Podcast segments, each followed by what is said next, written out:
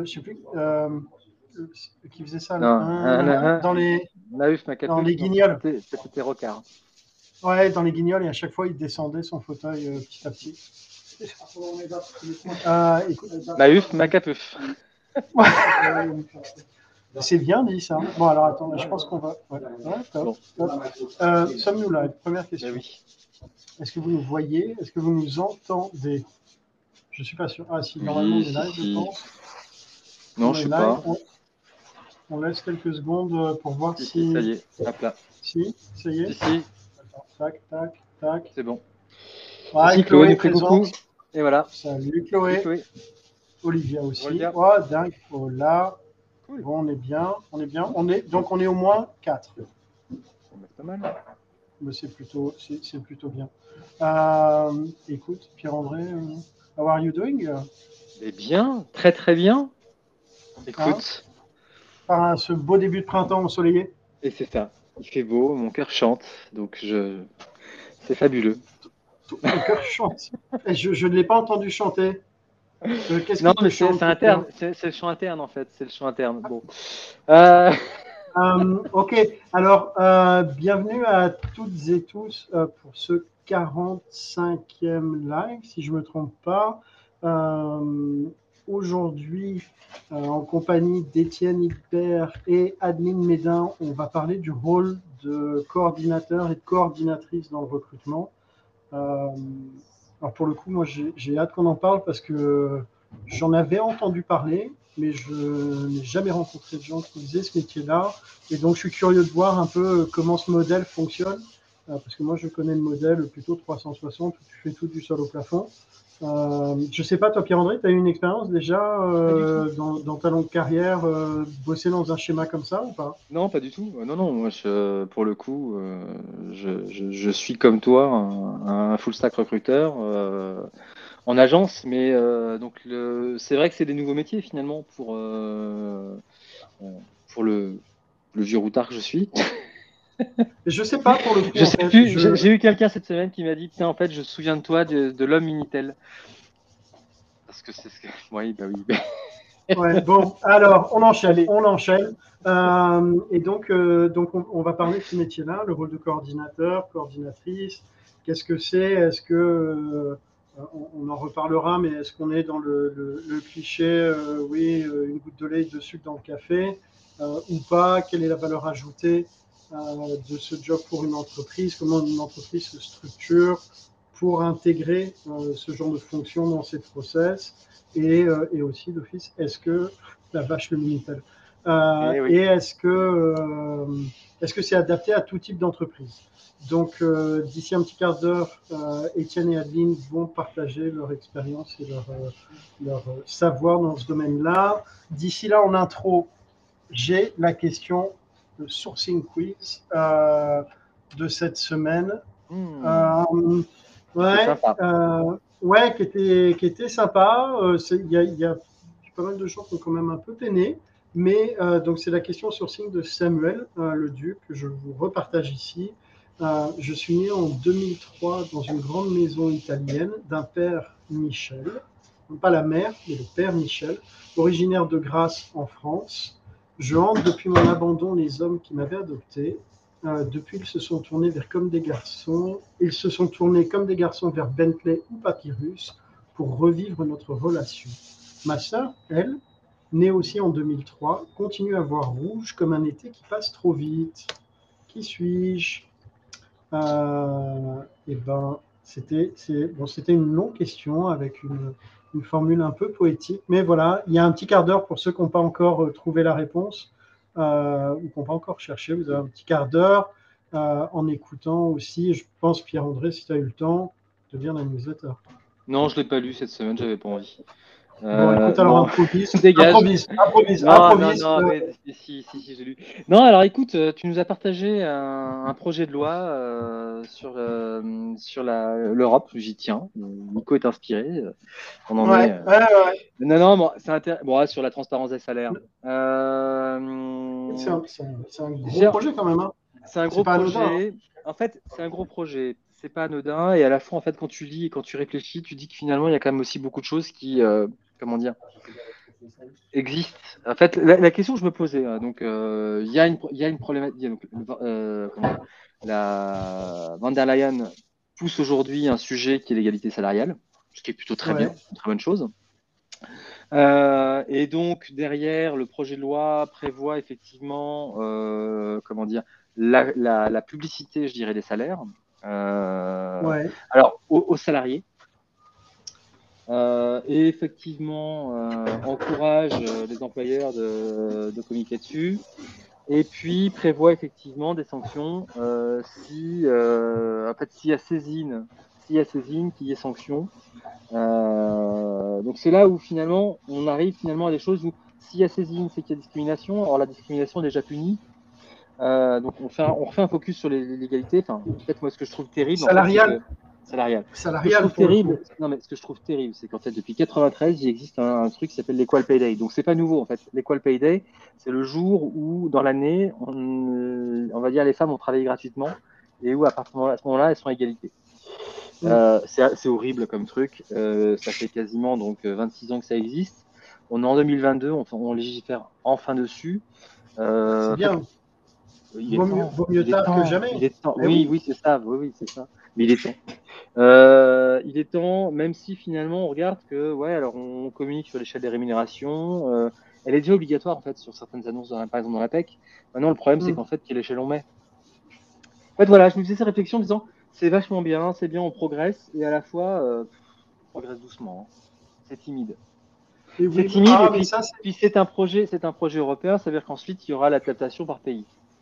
Non, il y a deux. En fait, une fois que c'est voté, il y a deux ans, pour que ce soit appliqué. Et à partir de deux ans, deux ans après, si ce n'est pas appliqué, attention. Euh, il y, a Gavin qui nous dit dans le commentaire que ce sont les candidats qui vont le plus souffrir de cette loi. Cette loi. Et pour le coup, je suis curieux de savoir pourquoi. Euh, donc, n'hésite pas à développer, euh, Gavin, dans le chat si tu veux. mais ouais, non, je suis d'accord, c'est lent. Mais encore une fois, Rome ne s'est pas construite en un jour. Ouais, mais enfin, mais bon, là, non, mais, non, mais en fait, dans l'absolu, dans l'absolu, on a une déclaration universelle des droits de l'homme euh, qui est en préambule de la Constitution, quoi, sur l'égalité euh, de, de, de l'homme et de la femme. André, regarde le monde dans lequel on vit. Euh, voilà. Si pas un moment, non, mais... il faut légiférer un peu plus. Si c'était appliqué, on. Non, non mais c'est là où tu dis, mais en fait, on, on, on superpose quelque part, on recrée un projet de loi sur quelque chose. Si vraiment on voulait l'appliquer, on, on, pourrait déjà un peu. Oui, oui. Euh, il y a un côté coercitif. Hein. Il y a un côté coercitif là pour le coup. Ouais, alors. À un moment la question, la question, c'est est-ce que, enfin, voilà, il existe déjà. En fait, l'arsenal, l'arsenal existe si on veut bien le faire appliquer, en fait. il existe déjà. Il pourrait, ouais. On pourrait. Hein, Pour le coup, je ne sais pas. Mais bon, euh, bref. Euh, il y avait ça, donc cet article-là. Il y a ensuite, euh, qu'est-ce que j'ai trouvé d'autre? Il y avait un truc qui était marrant sur la marque employeur, qui m'a fait marrer sur l'article, dans Forbes sur le fait que bon, ça relate finalement la réaction de, euh, comment dire, de euh, mettre un million, un million quand on a un budget, euh, enfin, c'est une grosse boîte, il faut mettre un million sur la marque employeur. Ah là, c'est très cher, c'est trop cher, etc. Bon, c'est pareil, c'est un serpent de mer. en fait, c'est la marque employeur. Oui, ça coûte du pognon, sinon. Mais derrière, en fait, au-delà du côté financer la marque employeur, c'est j'ai envie de dire, c'est toujours des sujets qu'on se pose quand il y a. C'est le principe du parapluie. En fait, je me pose la problématique du parapluie quand il pleut, quoi. Oui. Et là, je hurle parce qu'à ce moment-là, les prix s'envolent. Alors que euh, je peux l'acheter avant et le prévoir. En fait, c'est souvent, on va dire, en curatif et non pas en préventif. Euh... Il y a sur ton micro qui est en vrai. Il y a des, comme des poc-poc par moment. Mais ah, pour... écoute, Pourtant, je suis sur le micro du casque. Euh, ah non, il t'a pas la cheville. Non, voilà, j'ai coupé mes cheveux, donc. Euh, mais donc voilà, donc l'article m'a fait rire pour ça en fait. J'ai trouvé amusant plus pour ça que pour autre chose, en disant tiens, euh, on en revient encore là-dessus sur le sur la, marque employeur et, et l'expérience candidat qui sont un peu, je dirais, des marronniers, particulièrement en période de crise, enfin crise de candidats. Euh, c'est un vrai sujet, il faut s'y intéresser, quoi. Mais euh, et j'ai envie de dire, c'est beaucoup plus une démarche, on va dire, de d'état d'esprit finalement que de budget, même si en, en, définitive, à un moment, ça se spécialise pas budget. Souvent, la marque employeur, finalement, c'est le budget annonce. Oui, alors que ça pourrait être un peu plus. Ouais, tout à fait. Mais ça fait partie d'une. C'est une conscientisation, en fait. Hmm. Donc, euh, c'est comme c'est le même sujet qu'avant, en fait. Ça prend du temps, mais plus ça se répète, plus ça rentre, en fait. Il faut espérer. Et puis, il y a... alors, il y avait un article sur le travail asynchrone. Ouais. J'ai trouvé euh, intéressant. Alors, bon, le titre est un peu. Euh, les salariés travaillent quand ils le veulent. On se dit, oh là, mon Dieu, c'est. Maintenant, bon, ça, ça c'est. Ce qui est intéressant, c'est de voir qu'effectivement, ça se développe. J'ai quand même une question finalement là-dessus. Alors, c'est non pas que je veux être chagrin systématiquement, c'est pas du tout le sujet. Euh, c'est plutôt intéressant parce que finalement, le fait de se dire effectivement, euh, on peut décrocher, dire aller chercher ses enfants à l'école et puis se remettre au boulot après. Bah oui, effectivement, euh, quand on est indépendant, c'est ce qu'on fait. en tout cas, moi, c'est ce que je fais. et c'est important de pouvoir le faire et c'est nécessaire. Ça n'empêche qu'on bosse beaucoup aussi par ailleurs. en fait, il y a un truc sur cette culture asynchrone. Je me dis effectivement, parce qu'à un moment, c'est dans l'article, c'est qu'en fait, on est sur une transition vers la culture de l'écrit. Euh, et, euh, j'ai discuté, alors je sais plus quand, cette semaine ou la semaine dernière, avec quelqu'un qui me disait effectivement la problématique de la culture de l'écrit et du fait que ben, de temps en temps on reçoit des mails où on se dit euh, là, qu'est-ce qu'il m'écrit? Parce que c'est ça demande une manière une prise de distance vis-à-vis de l'écrit. moi, je suis un vieux, j'ai pas de problème de le dire. Je suis un OK boomer. Non, mais c'est-à-dire que l'écrit, c'est-à-dire que pendant très longtemps, on faisait script manent L'écrit reste. Mm. Ça veut dire que le ton, quand on, quand on, quand on rédige, et j'en fais partie, moi, ça, ça prend du temps de rédiger. Je suis toujours en train de me dire, effectivement, une culture de l'écrit, ça veut dire qu'on va prendre du temps. Si on prend du temps, bah, c'est du, ça veut dire qu'on écrit moins. Euh, versus euh, la culture de l'oral, je suis beaucoup plus de l'oral.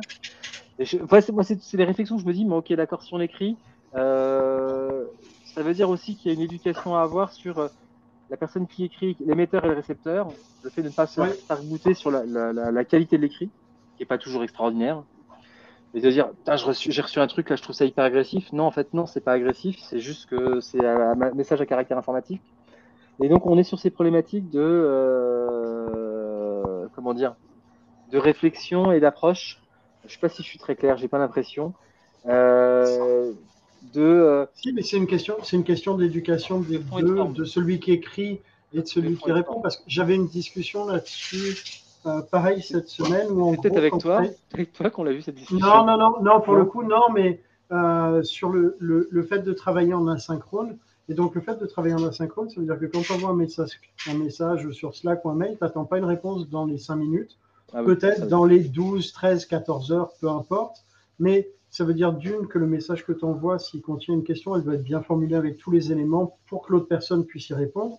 Et quand la personne te répond, faut qu'elle puisse. Tu vois, il y a un travail que, chaque, que l'émetteur et le récepteur doivent faire pour que euh, ce ne soit pas une surcharge et une perte d'énergie. Donc, un travail de réflexion et de structure avant.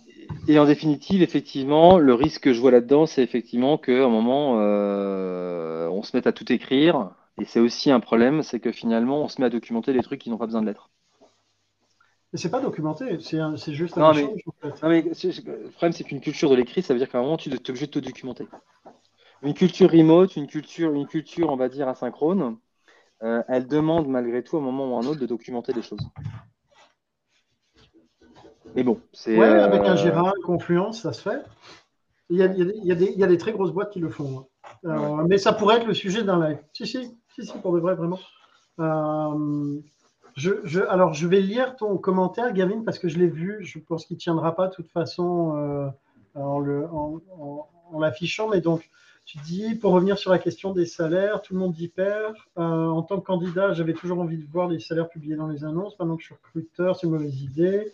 Pourquoi? Parce que la majorité des candidats va soit faire une recherche sur un site sur une échelle de salaire, soit va regarder une longue liste d'annonces et va regarder deux ou trois choses max, titre du job, salaire, localisation, tout le reste sera raté.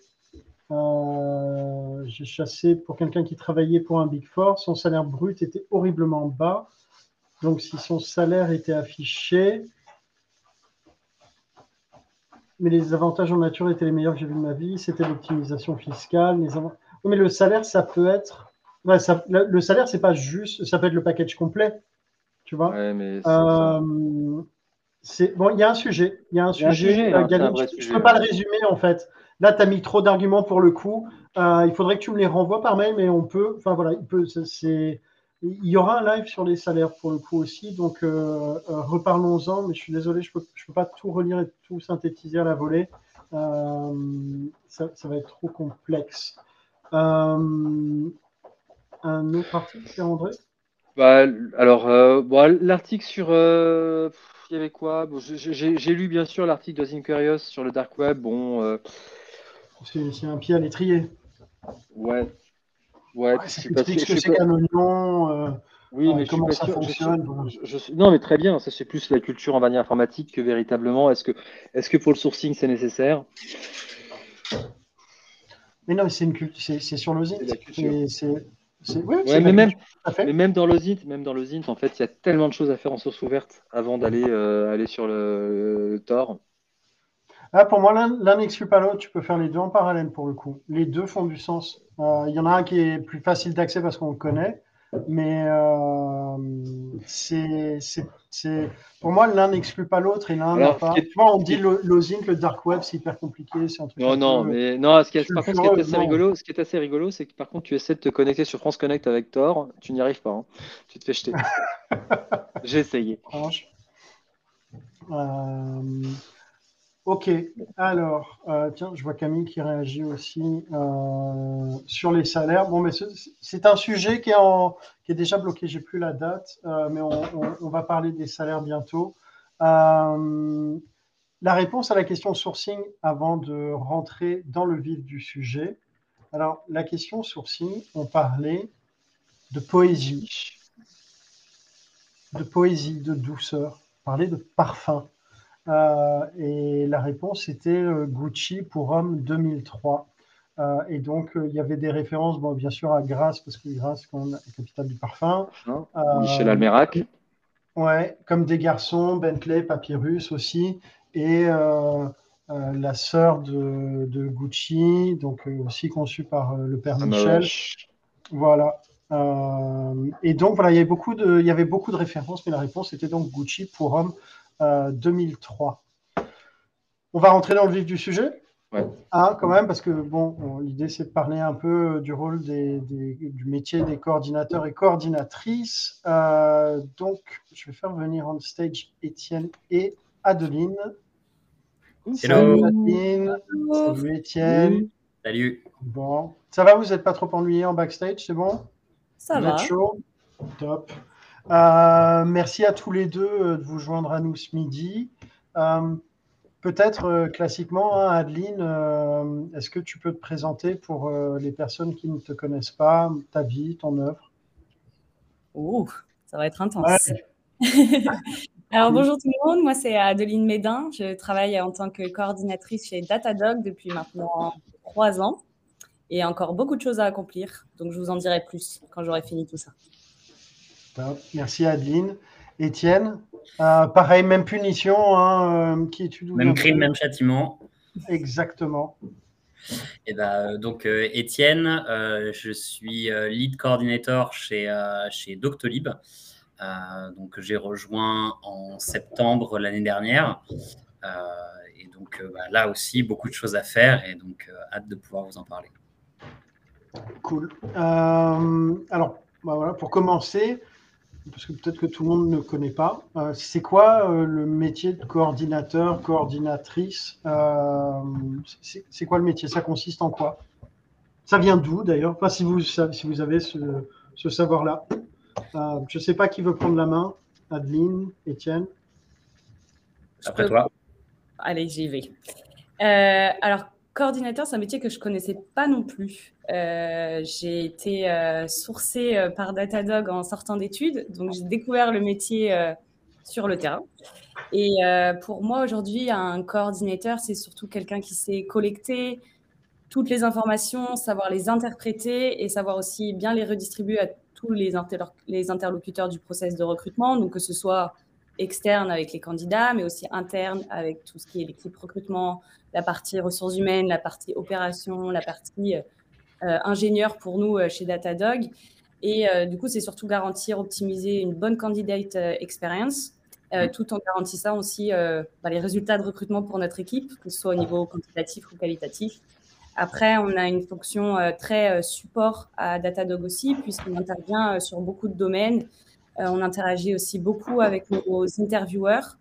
Et ça, c'est aussi une grosse partie du travail coordinateur du moins chez Datadog, c'est qu'on va les former, on va les coacher, euh, pour pouvoir programmer ensuite euh, tous ces entretiens avec les candidats. Ok, ok. Et toi, Étienne, comment tu, définis le job? Euh, bah, assez, assez aligné avec ce que vient de dire Adeline. Aujourd'hui, moi, le, métier de coordinateur, si je devais le. Moi, je l'ai souvent résumé quand j'ai dû le, pitcher à d'autres personnes. On est, on est un peu les logisticiens du recrutement, en fait.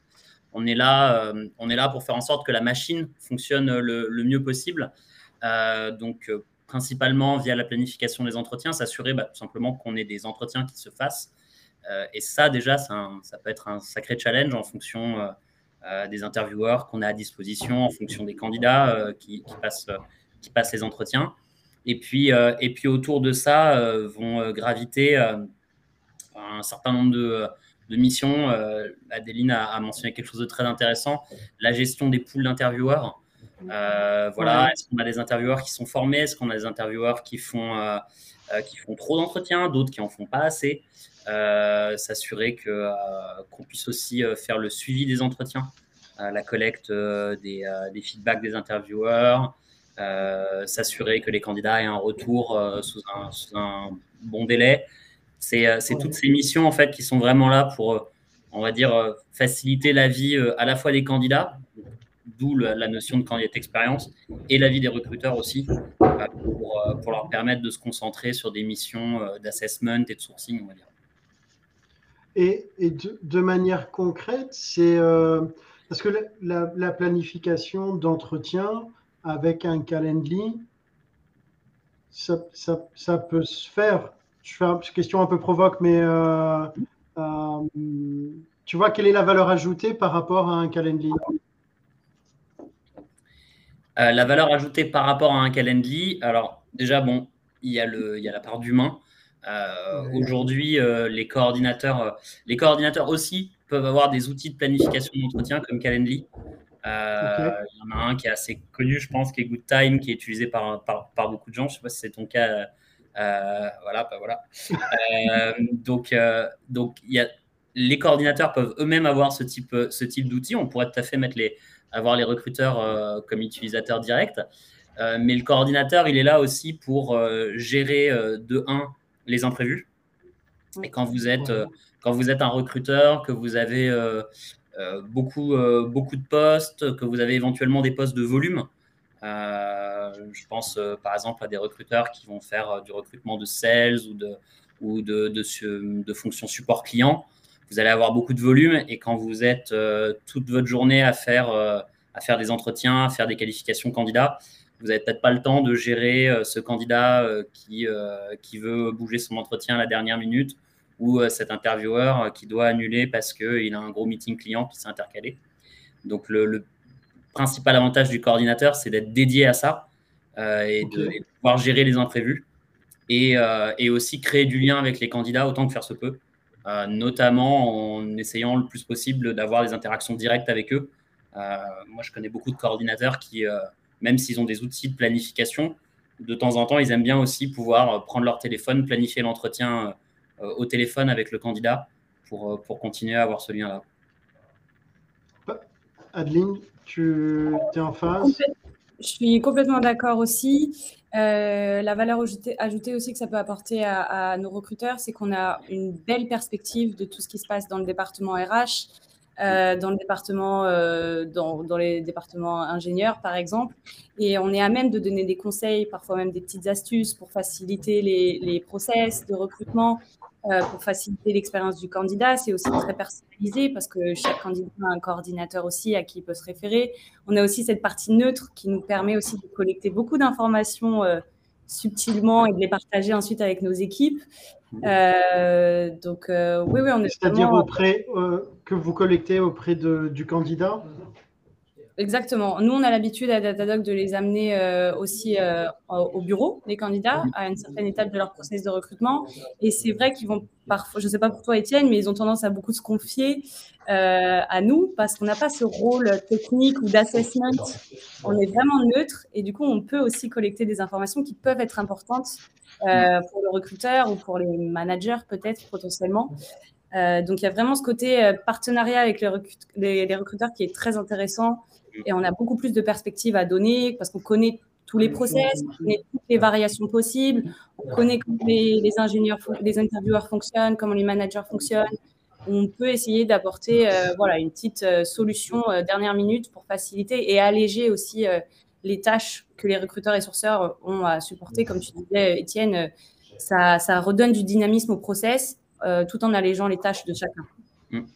Et, euh, le, point que tu mentionnes qui est assez intéressant, c'est cette idée, euh, le, je, vois quelqu'un qui, qui a mentionné, Hervé, c'est un, rôle d'intermédiaire et d'interlocuteur pour différentes parties.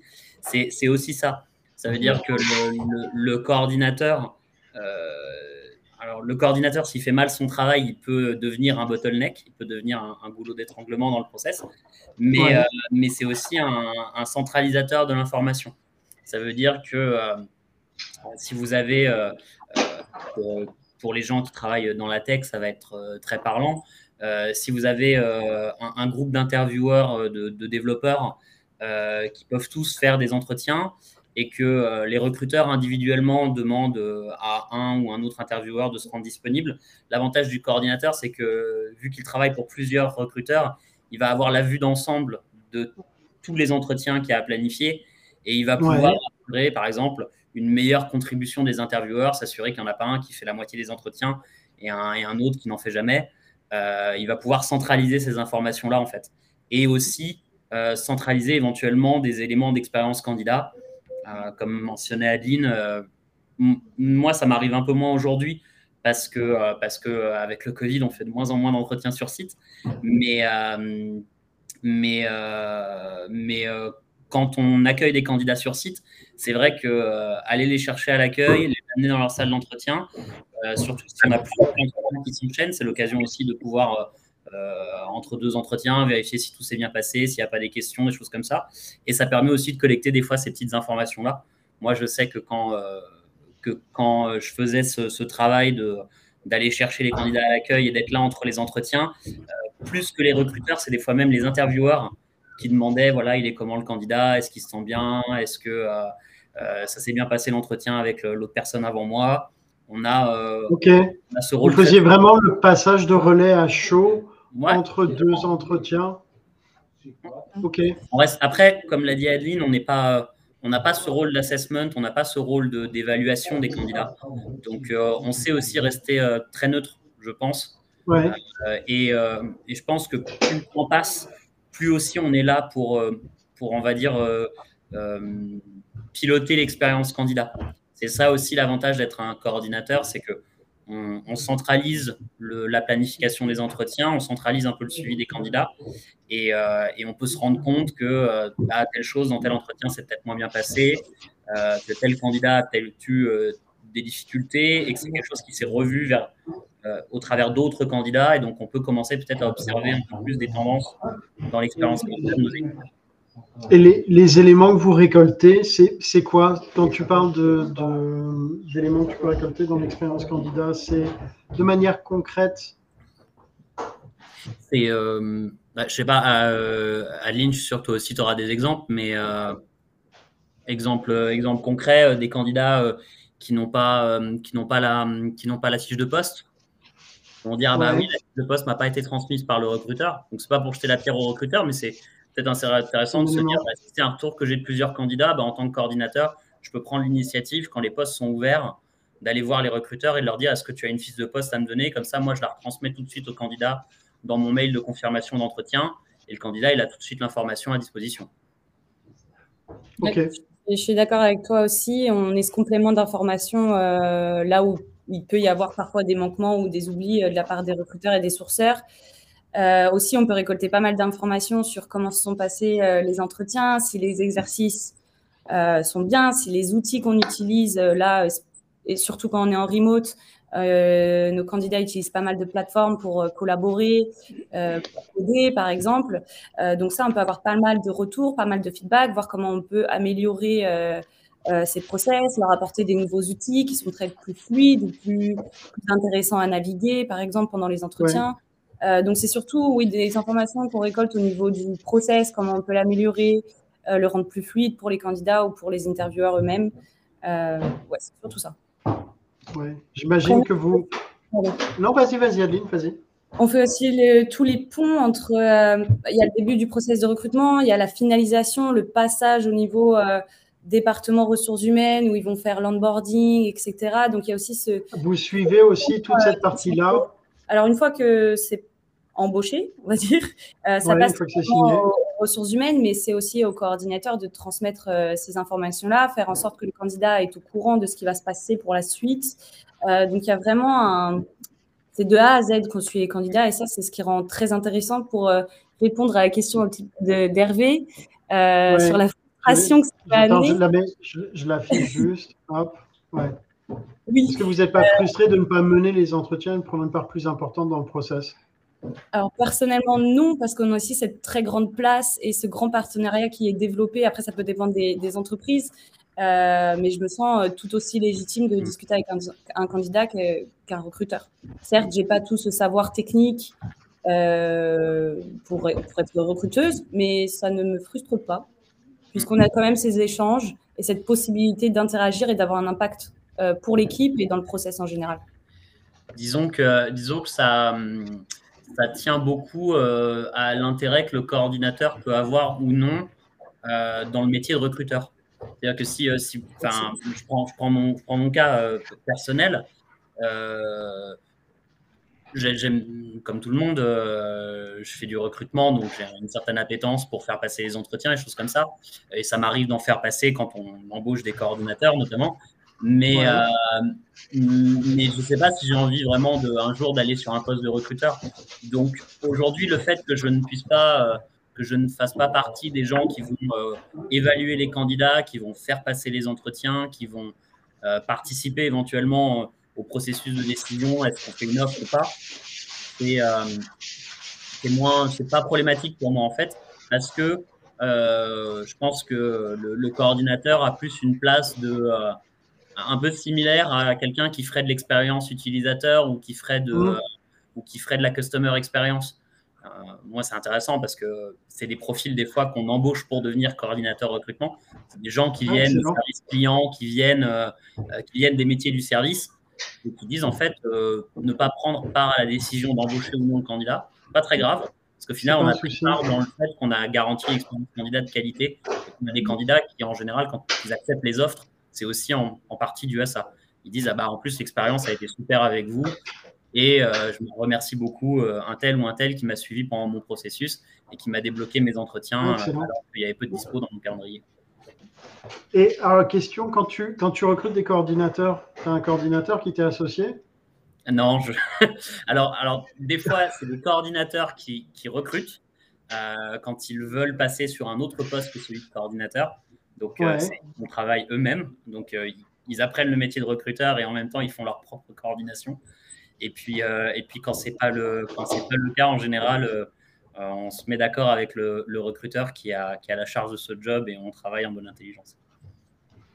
Il y, a, qui, ah justement, j'allais poser la question. Si vous voyez, voyez, vous voyez comment justement cette prochaine étape par la, par la suite Est-ce que vous avez, est-ce que, est-ce que vous avez envisagé une prochaine étape? Et euh, si oui, vers quel métier? Enfin, est-ce que est-ce que c'est euh, dans le recrutement, en dehors du recrutement, parce que visiblement, on peut aussi, euh, pourquoi pas, aller voir ailleurs. Attends, je la laisse quand même. Tac. Je sais pas, je sais pas, Adeline, si tu veux, si tu veux commenter sur celle-là. Alors, Personnellement, euh, je me plais très bien en, en, coordination, donc je pense que je, vais grimper les échelons euh, petit à petit, euh, mais toujours sur mon, sur mon pod. après, comme on a aussi cette fonction transverse, on travaille avec beaucoup de, départements différents, c'est vrai qu'on a cette possibilité aussi d'intégrer d'autres équipes de la fonction recrutement ou RH. Mmh. par exemple, c'est quelque chose qui me très bien, c'est d'être à mon tour formé les, nouveaux coordinateurs aux, bonnes pratiques, former les recruteurs et les sourceurs aux bonnes pratiques aussi de, recrutement, de, coordination. Après, on peut aller sur tout ce qui est côté analytique, analyse des mmh. données, de nos, de nos interviews load, par exemple. Il y a tout le côté opération, donc sur tout ce qui est tourné sur les outils euh, aussi. Donc, il y, a des, il y a vraiment beaucoup d'opportunités. Ouais, vous touchez à tout, en fait. Exactement. Ouais, moi, je, je, moi, j'ai, alors moi, j'ai toujours fait que ça, presque la coordination de, de recrutement. Ça fait combien de temps que tu en fais? Moi, j'en fais depuis 2017. Euh, ça a, été mon, ça a été mon premier poste en sortie de master. J'ai fait, euh, j'ai fait d'abord en, en, conseil de, en, en cabinet de conseil en strat. Après, je suis arrivé chez, chez Expedia et après, j'ai rejoint Docto. Ah, il faudra qu'on en, en, parle d'ailleurs, euh, parce que ce n'est pas les mêmes tailles d'entreprise. Ouais, ce pas les mêmes, on pourra, revenir dessus si tu veux. Mais voilà, moi, euh, moi je sais que j'ai eu l'occasion de voir beaucoup de coordinateurs transitionner justement sur d'autres sur d'autres jobs, notamment chez, chez quand j'étais chez Expedia, parce qu'il y avait il y en avait un grand pool de, de, coordinateurs. Donc forcément, bah, c'est des personnes qui, comme euh, tout le monde, vont chercher à évoluer dans leur carrière. Euh, il y en a qui, euh, il y en a qui sont passés, qui sont passés programme ou project manager au sein des équipes recrutement. Donc pour voilà, il y en a que, il y en a qui sont mis, bah, comme moi par exemple, à encadrer d'autres coordinateurs pour développer les équipes. Il y en a qui sont passés sur des postes de, de programme management complètement différents. Ils ont commencé à, à gérer euh, le recrutement école ou d'autres qui ont commencé à gérer euh, un processus particulier euh, dans le, dans, le, recrutement, gestion de background check, outils, récops, choses comme ça. Il y en a beaucoup qui forcément passent un jour ou l'autre recruteur parce qu'ils sont. alors, il y, a un, il y, a un vrai bruit. Il y a un bruit, c'est chez moi le bruit. C'est chez toi, d'accord. il y a il y en a beaucoup qui vont passer recruteur euh, parce que euh, parce qu'ils ont eu cette exposition au métier de recruteur et ça les intéresse. Euh, je sais que c'est souvent ce qu'on propose beaucoup à des coordinateurs dans, beaucoup d'entreprises. Les métiers du sourcing aussi, parce que parce que ce, ce, triptyque coordinateur, recruteur, sourceur se développant de plus en plus, c'est aussi des métiers auxquels on est on est exposé. Et puis, euh, et puis après, il y a les autres métiers de la ressource humaine. Euh, là aussi, peut-être plus sur de, la, sur la coordination de processus RH. Euh, voilà, intégrer des équipes en charge de l'onboarding, en charge de la formation. Et les métiers du business. Et ça, disons que je l'ai un peu moins vu parce que c'est des, des moves latéraux qui sont, très, qui sont peut-être un peu plus rares. Mais je les ai vus entrant vers la coordination. J'ai vu des gens. Quand tu parles de métiers business, c'est quoi? C'est-à-dire euh, hors, euh, hors fonction support, hors fonction RH. Donc, euh, prendre, voilà, si, si, si, la partie sales du métier de recruteur vous plaît tellement, peut-être que vous pourriez faire un bon sales dans d'autres domaines. Et peut-être que ce travail de coordination d'un coordinateur hors, hors RH peut trouver sa place ailleurs. Je sais que chez, euh, euh, Expedia, j'ai vu des coordinateurs euh, rejoindre des équipes de, gestion de, de de, fournisseurs, parce qu'ils avaient cette expérience, cette expérience de coordination, d'organisation, de planification qui pouvait être utilisée. Après, on, tu disais à un moment, enfin vous le disiez tous les deux, vous êtes rattachés à certains recruteurs Comment, comment vous structurez le, workload? C'est dépendant du nombre de recruteurs auxquels tu es rattaché, dépendant du nombre de candidats que tu suis. Euh, comment tu, tu, tu, définis, tu limites un peu le workload pour un coordinateur ou une coordinatrice? Pour nous, Bonne question. Très bonne question. Pour nous, c'est vraiment en fonction du nombre de recruteurs et aussi euh, selon euh, les particularités de certains process qui demandent une certaine expertise, parfois peut-être. Euh. donc non, ça dépend vraiment du flux du recruteur ou du sourceur pour nous en tout cas. Ouais, c'est c'est très variable. ça va être, je pense que voir ça du point de vue du nombre de recruteurs, c'est peut-être pas le, le, la meilleure chose, parce que je pense qu'il faut peut-être mieux se baser sur le, le volume de planification, donc le volume de candidats en fait. Ouais. Et si, si, si tu as un coordinateur pour, pour trois recruteurs exécutifs, donc qui vont avoir très peu de jobs, qui vont avoir très peu de candidats, mais où ça va être très complexe, très long, il va falloir planifier des entretiens avec le founder ou autre, bah, peut-être qu'un coordinateur, ça peut suffire. Euh, par contre, euh, si vous avez euh, trois recruteurs pour le service client où, ça va être beaucoup d'embauches, peut-être qu'un coordinateur, ça va être juste. Pourtant, on est sur le même ratio exactement coordinateur-recruteur. Donc, c'est peut-être pas le. Je pense que le, volume de planification, donc le volume d'entretien, donc le volume de candidature est peut-être plus, plus, fiable. Et, et, pour avoir une idée de, chiffres à la, grosse louche, mais un coordinateur peut s'occuper de combien de candidats en même temps? Ah, il y a un secret là. Il y a des. Non. Il y a des infos qu'on ne communique pas. Si, si vous ne voulez pas, il n'y a pas de souci. Je suis curieux, hein, c'est tout. Je... Non, non, je, pense que ça va dépendre beaucoup du, euh, du, du, niveau de, de relation qu'on veut développer avec les candidats. Je pense que c'est évidemment que ça va, être, ça va vous demander plus de travail quand vous êtes coordinateur de faire, euh, de faire de la planification à la main et d'appeler les candidats, euh, ce qui va vous faire un meilleur niveau de relationnel par contre. Et donc bah, là, peut-être que vous n'allez pas pouvoir gérer le même volume euh, de, de candidatures et donc de planification que si vous arrivez à automatiser tout votre, tout votre planification d'entretien et, que vous n'avez plus d'interaction directe avec les candidats. Et alors, à, cette réponse à, tiroir, je, continue avec la question bot ou dis-moi je ne veux pas répondre hein, si c'est trop euh, mais si tu veux faire du, du si tu prends l'option donc de faire du quali quelle est une quelle est une bonne fourchette de, candidats que tu peux suivre? Et si tu automatises donc tu vois j'enchaîne hein, sur la question quel est le, le, le nombre de candidats que tu peux suivre tout en restant euh, correct dans la manière de faire le métier? Est-ce qu'on parle de 10 50 200 euh... pour moi et sachant que ça dépend aussi de la manière dont on s'organise au quotidien, comment est, la communication est établie, etc. Mais je dirais maximum une centaine de candidats déjà à gérer. Et si on veut apporter cette euh, extra touch, euh, c'est bien pour un maximum peut-être. Après, c'est vrai que chez nous, on téléphone pas aux candidats, on interagit que par euh, mail ou via nos outils. Mm. Donc, on a aussi plus de temps à dégager à cause de ça. Après, je ne sais pas si, enfin, c'est peut-être un peu, un, peu candide de ma part, mais je, je ne sais pas si euh, le fait qu'on automatise les choses euh, se traduit forcément par, un, par une baisse de qualité. Je pense que c'est c'est vraiment par une notion de, de, lien, on va dire.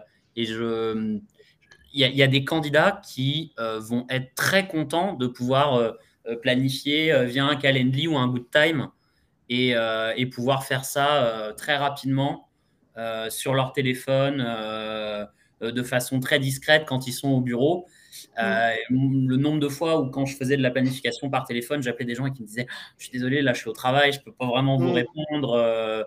attendez, je cherche une salle. C'est, je ne pense pas qu'on perde en qualité. C'est, une expérience différente. Après, c'est un, c'est un, c'est, je pense à chacun de voir si le niveau de lien qu'on crée en ayant un contact plus direct avec les candidats et mm. pas euh, apporte vraiment de la valeur au process. Il y a peut-être des moments où les candidats ils ont juste envie de pouvoir booker leurs entretiens le plus rapidement possible et s'ils peuvent le faire via un outil, pourquoi pas. Ouais.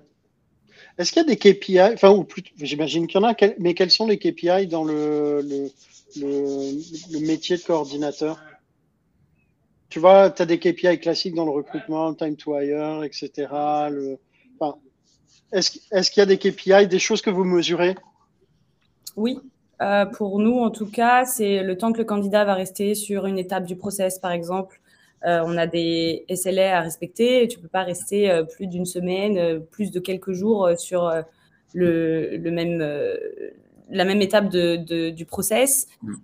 Si ton entretien a été organisé dans, dans, la foulée, qu'on a reçu le, le feedback, etc., euh, il faut que ça s'enchaîne. Donc, c'est plutôt le timing stage, je dirais, pour nous. Et euh, la rapidité de confirmation et planification des entretiens pour que bah, le, le, temps de recrutement soit le plus court possible au final pour euh, les deux parties. Moi, je vois, je, vois, je vois dans le chat la, la question de, de Rassam. Ouais, j'allais, j'allais la mettre parce que le nom, j'imagine qu'il y a une, une, une private joke là-dedans. Parce que le nombre de tickets par coordinateur, c'est-à-dire. Merci Rassam. Hein, pour ceux qui ne le savent pas, mais bon, si vous suivez cette chaîne, vous avez peut-être déjà vous l'avez peut-être déjà vu passer quelque part. Assam, il travaille chez Doctolib. Euh, donc, euh, non, euh, je, les, KPI, le time in stage, en effet, c'est intéressant parce que si vous avez un candidat qui passe trois semaines sur, sur, la, sur la même stage de recrutement, donc sur le, sur le même entretien, on va dire, s'il y a peut-être un, peut un problème. nous, je pense qu'on est aussi intéressé à calculer le, le délai de planification. Euh, parce que euh, c'est important de savoir qu'on est efficace, qu'on arrive à planifier l'entretien assez rapidement. Euh, Donc, dans le, le délai de planification, c'est entre le moment où le candidat a terminé un entretien et où le suivant est schedulé. Voilà, ou entre le moment où on nous fait la demande de planification, le moment où on a décidé d'avancer avec ce candidat à la prochaine étape et le moment où l'entretien se passe. Ah, où l'entretien se passe ou le moment où, l'entretien est planifié? Les deux. Excuse-moi, je n'étais pas clair. Je pense que le moment où l'entretien est planifié, c'est important pour le coordinateur parce que c'est vraiment de l'efficacité personnelle. Ouais. Et le moment où l'entretien se passe, c'est important peut-être moins d'un point de vue de performance de coordination, enfin, mais, de performance global. mais de performance du process. si, on met, si, on met, euh, si on met 15 minutes à planifier un entretien, mais qu'il y a de la dispo que dans deux semaines, c'est peut-être plus un problème de disponibilité d'un intervieweur. Ouais. Mm. Ok. Euh, il y avait la question d'Hervé aussi qui disait coordinateur, c'est un métier peu connu, euh, peu développé ou spécifique euh, à certains secteurs ou certaines entreprises. Qu'est-ce que vous, vous en pensez? Je, prendrais même la question comme point d'entrée pour revenir sur ce que tu disais tout à l'heure, Étienne, le fait d'avoir bosser comme euh, coordinateur dans un cabinet en strat, euh, j'imagine que tu n'es pas sur le même volume de candidats pour le coup. Euh, comment ça, tu vois, quelle était la différence? Parce que moi, c'est une question de fond, c'est est-ce que ce métier-là est adapté à toutes les entreprises ou pas? Quelle taille? Est-ce qu'il y a une masse critique qu'une entreprise doit avoir? Et un certain volume de recrutement? Ou est-ce que tu as un cabinet en strat ne euh, recrute pas 400 personnes par an normalement, donc voilà. Alors, je ne je pense pas qu'il y ait une masse critique. Je pense, pense pas qu'il y ait une masse critique. Moi, j'ai, euh, moi quand j'étais, euh, j'étais coordinateur en cabinet, j'étais chez, j'étais chez Oliver Wyman, donc cabinet de conseil en stratégie. je, je travaillais déjà, je travaillais pour deux recruteurs et euh, et, je m'occupais aussi de la partie Oliver Wyman Labs, donc on va dire un peu plus la partie software engineering. Et ouais. le, fait est que, évidemment, comme tu dis, ce n'est pas les mêmes volumes de recrutement. Ça veut dire que euh, moi, en un an de temps, à peu près, chez Oliver Wyman, j'ai dû contribuer à une trentaine d'embauches. Et mes six premiers mois chez Expedia, j'avais dû contribuer à euh, une centaine d'embauches sur, un, sur, un, scope Europe pour, une des marques du groupe. Donc, on n'est on pas sur les mêmes échelles et pourtant le besoin de coordination, il est toujours présent. C'est juste qu'il est de nature différente. Ça veut dire que euh, je pense que les, euh, les entreprises où, où, ça se développe beaucoup, il va y avoir forcément les, les entreprises de la tech parce qu'on va avoir cette problématique, je pense, de, de la multiplicité des intervieweurs. Ça veut dire qu'il faut faire passer, euh, c'est un, un, marché, c'est des marchés où il faut faire beaucoup de volume parce qu'on on est sur un marché très compétitif, donc il faut, faut voir beaucoup de candidats pour, avoir des, pour maximiser les chances faire une, d'avoir une offre acceptée. Et donc là, souvent, euh, autant vous dire que euh, les entretiens de dev, c'est des fois très long, et donc euh, on ne peut pas faire toujours appel aux mêmes personnes. Donc rapidement se met en place des systèmes de roulement ou des systèmes de pool d'intervieweurs où on essaie de répartir la charge. Donc là, le travail du coordinateur, il est très intéressant. Et parallèlement, quand vous êtes, euh, je reprends le cabinet de conseil en stratégie, et que vous avez euh, besoin, là, cette fois-ci, de planifier des gens euh, qui sont peu disponibles. C'est-à-dire qu'un un partenaire, un principal de cabinet de conseil, Oliver Wyman, McKinsey, Bain, BCG ou autres, c'est des agendas qui sont gérés souvent par un ou une assistante. Il faut voir directement avec cette personne. Vous ne pouvez pas prendre des créneaux directement parce qu'il faut s'assurer que vous, clashez pas avec un meeting client ou quelque chose. Et mm. donc là, on va peut-être moins avoir cet enjeu de volume et plus cet enjeu de on a besoin d'une personne dédiée à ça parce que sinon, en fait, le recruteur, il n'a pas le temps de faire du sourcing à côté. Mm. OK. OK. je ne sais pas s'il y a une masse critique. Euh, je pense que c'est en fonction du volume de candidature et euh, de la complexité du process. Et c'est un cumul des deux, en fait. je ne pense pas qu'il y ait une masse critique à proprement parler. Vous pouvez avoir un faible volume de candidats, mais si vos entretiens sont très complexes, que c'est 6 euh, heures d'entretien à planifier d'un bloc sur une journée, euh, bah là, il vaut mieux quelqu'un euh, qui pilote ça d'un point de vue d'organisation plutôt que, que d'attendre que ça se gère entre les intervieweurs directement. Mm. Ok. Ouais. Je suis d'accord. C'est un, investissement, donc c'est peut-être à partir d'une certaine taille. Ouais. Ok. Il y a une question que je vais traduire de, de Karine.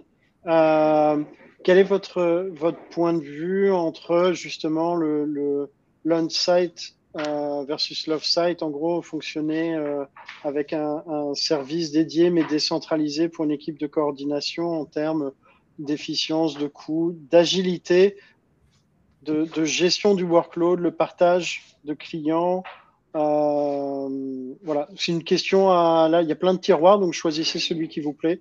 Euh, Adeline euh, pour moi, et parce que personnellement, j'apprécie cette relation qu'on développe avec les candidats et qu'on peut enfin finaliser quand ils viennent au bureau nous rencontrer, j'ai une préférence pour quand même avoir un coordinateur qui est sur place, qui est à même de rencontrer les intervieweurs, qui est à même de rencontrer tous les stakeholders, d'entretenir cette relation avec les recruteurs aussi, mais aussi de finaliser euh, le tout avec les, candidats. C'est tellement satisfaisant et ouais, je ne m'imagine pas faire ce poste euh, en remote. Mais bon, ça peut avoir une valeur ajoutée si vraiment euh, il y a du volume et qu'on a besoin d'avoir une rotation, euh, qu'on a besoin de quelqu'un qui est euh, dédié à la planification et dans ce cas-là, de solliciter d'autres collègues qui sont sur place pour accueillir les candidats. Mais dans ce cas-là, c'est encore une division des tâches au sein même de la coordination. Et ça peut-être ça peut s'intégrer, mais dans des process bien développés et plus complexes, je dirais. Oui, Étienne? Qu'est-ce que tu en penses? Euh, Alors, moi, je l'ai pas mal fait coordinateur euh, en remote parce que, euh, parce que bah, je pense que plus vous travaillez dans des grands groupes, plus vous avez cette, cet effet remote.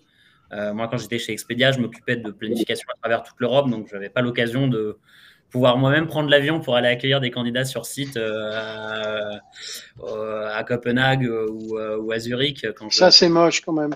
C'est moche. Franchement, j'aurais bien voulu. J'aurais bien voulu, mais pas possible. Euh, donc, moi, je pense que ça peut se faire, euh, ça peut se faire quand même euh, tant qu'on a une, tant qu'on a une personne de chez Talent Acquisition sur place. D'autant plus si c'est le recruteur pour lequel vous recrutez. ça m'arrivait beaucoup de planifier à Londres et au final, bah, je n'allais pas accueillir les candidats à Londres. J'avais des collègues coordinateurs à Londres que je pouvais solliciter. Mais sinon, je pouvais solliciter carrément bah, les recruteurs londoniens pour lesquels je travaillais en disant bah, j'ai planifié ton entretien avec ton candidat tel jour, telle heure. Si tu peux l'accueillir euh, à la réception, c'est super.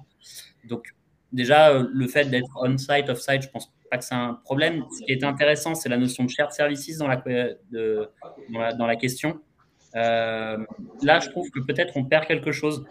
Ça veut dire que si on a ce qu'on appelle un shared services, ça veut dire qu'on a un pool de coordinateurs qui travaillent pour tous les recruteurs de façon, euh, de façon indéfinie. Et donc, euh, c'est tout simplement un système de ticketing. Vous avez les requests et on se les dispatch pour, euh, pour équilibrer le volume. Il y a, ça veut dire qu'il n'y a pas de lien particulier avec un recruteur Il n'y a pas de lien particulier entre le coordinateur et le recruteur. Là, je trouve ça dommage parce qu'on perd, on perd cet intérêt du job de coordinateur d'être un, d'être un, d'être un centralisateur d'un certain nombre d'informations pour un processus de recrutement. Euh, donc, quand je dis un processus de recrutement pour une équipe, euh, là, je pense qu'on perd, euh, on perd quelque chose. je trouve ça plus intéressant d'être un coordinateur dédié à une équipe de recruteurs, quitte à ce qu'on soit plusieurs coordinateurs si l'équipe de recruteurs est très grande et que le volume de recrutement, de recrutement l'impose, mais toujours avoir au moins cette connaissance très profonde du processus, des équipes pour lesquelles on recrute, des métiers, euh, et, euh, des personnes. Ouais. Ouais, et puis, puis des personnes, effectivement. Mm. Euh, je vois, vous avez un gros soutien de, de, de Rassam sur la plus-value. effectivement, ah, parce que création de candidate pack, réflexion sur l'éthique, le choix des KPI, le NPS, donc le, score de satisfaction. Il, est en train de donner, il est en train de donner ma roadmap 2022. C'est ça, c'est ça. Former les interviewers, choisir les outils intégrés dans l'ATS. Bon, tu as du taf, Étienne. Mais ouais, effectivement, c'est quand même euh, euh, c'est quand même large et ça veut dire qu'en gros, euh, un des intérêts, c'est aussi donc de connaître les recruteurs, les intervieweurs pour lesquels tu bosses parce que euh, ça te permet. Vous faites, j'imagine, aussi un peu de coaching entre guillemets pour préparer les candidats ou, ou pas du tout? Pardon. Vas-y. Non, non, vas-y, vas-y, excuse-moi. Euh, on est plus amené euh, de notre côté du moins à répondre à leurs questions éventuelles, mais on ne va pas les préparer. On laisse ça à la main des recruteurs qui ont plus ces connaissances euh, techniques aussi des exercices et de ce qui est attendu par les, managers. Ok. Pareil, Étienne ou? Ouais, je pense que je pense que c'est plus, c'est disons que le, le, le, coordinateur dans la mesure où il, où il a ce rôle un peu de, de centralisation, euh, bah, il ne peut pas non plus être aussi expert que les recruteurs sur les métiers. C'est-à-dire, je, euh, je, prends, euh, je prends un exemple. si, si vous travaillez pour une équipe de recrutement, je vais dire engineering, ça va pas être la même. Vous n'allez pas avoir le même niveau d'expertise que les recruteurs parce que vous allez travailler pour plusieurs postes d'ingénieur. Vous allez avoir du, management, donc vous allez avoir des engineering managers, directors. Vous allez avoir des postes euh, de gens qui vont être très spécialisés, qui vont faire euh, euh, de la site reliability ou des choses comme ça. vous en avez, si votre équipe elles sont divisées comme ça, il y en a des gens qui vont faire que du front-end, que du back-end. disons que là, c'est une granularité sur laquelle les recruteurs vont peut-être avoir plus de connaissances que nous. Donc, moins d'intérêt à ce qu'on fasse le coaching candidat d'autant plus que le recruteur connaît mieux aussi le poste à pourvoir et donc peut mieux préparer le candidat.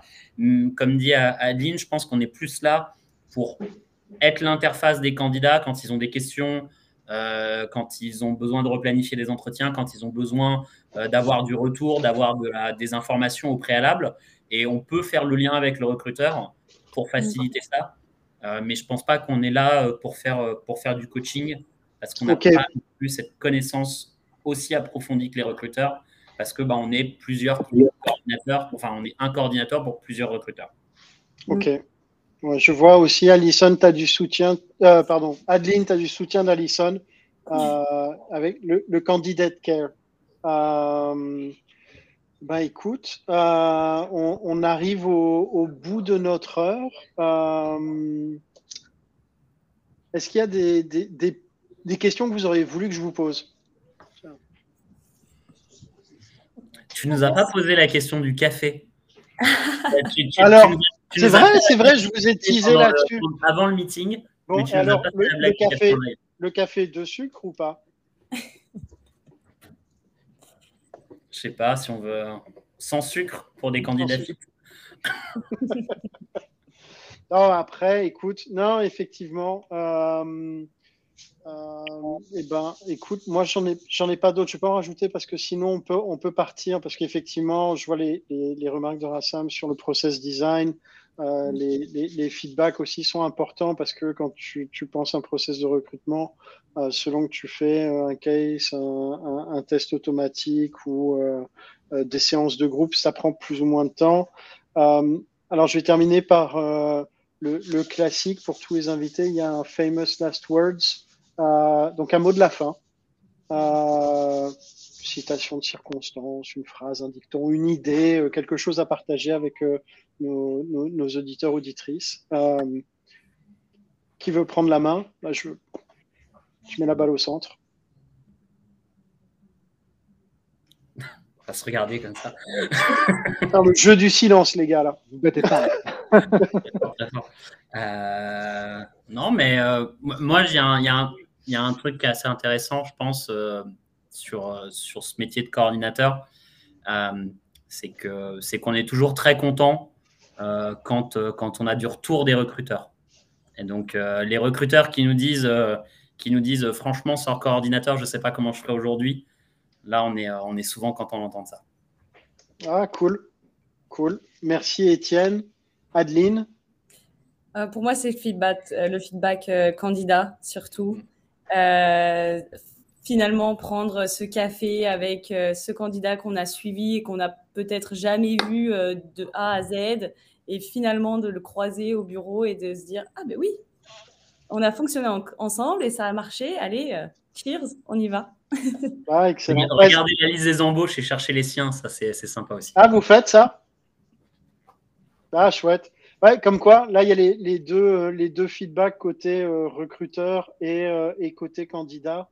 Euh, Adeline, Étienne, merci beaucoup euh, d'être d'être venu. J'espère que ça, a été, c'était pas trop euh, stress, tout cool, nickel, une belle.